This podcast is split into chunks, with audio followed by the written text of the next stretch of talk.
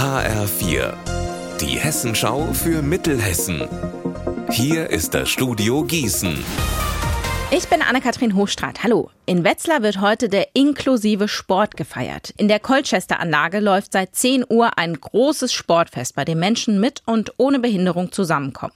Die Stadt veranstaltet das zu Ehren der Sportdelegation aus Costa Rica, die seit ein paar Tagen in Wetzlar zu Gast ist.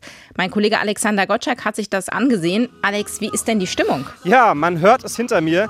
Die Stimmung ist super. Es gibt eine Bühne, vor der wird getanzt.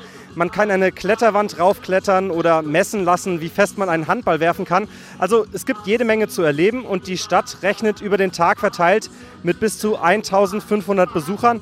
Heute Mittag sind hauptsächlich Schulklassen und Kinder da. Hohen Besuch aus Berlin gab es aber auch. Bundesinnenministerin Nancy Faeser hat vorbeigeschaut. Das hat auch einen guten Grund. Sie ist in der Bundesregierung auch für Sport zuständig und am Samstag starten in Berlin die Special Olympics. Und da tritt ja dann auch die Sportlerdelegation aus Costa Rica an.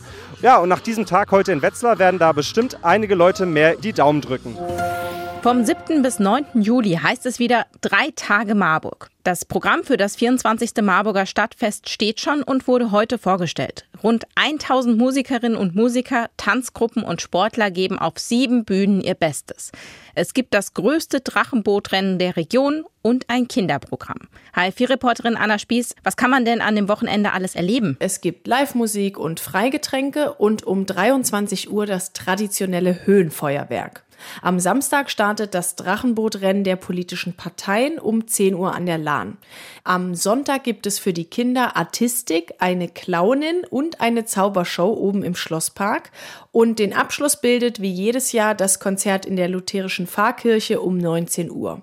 Unter dem Motto Zusammen bewusst feiern wird dieses Jahr erstmalig ein sogenanntes Awareness-Team das Stadtfest begleiten.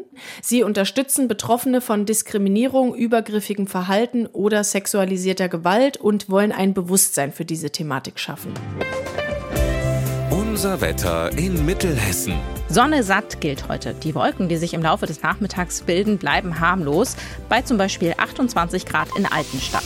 Die Wolken lösen sich heute Nacht schon wieder auf. Auch morgen zeigt sich die Sonne. Ihr Wetter und alles, was bei Ihnen passiert, zuverlässig in der Hessenschau für Ihre Region und auf hessenschau.de.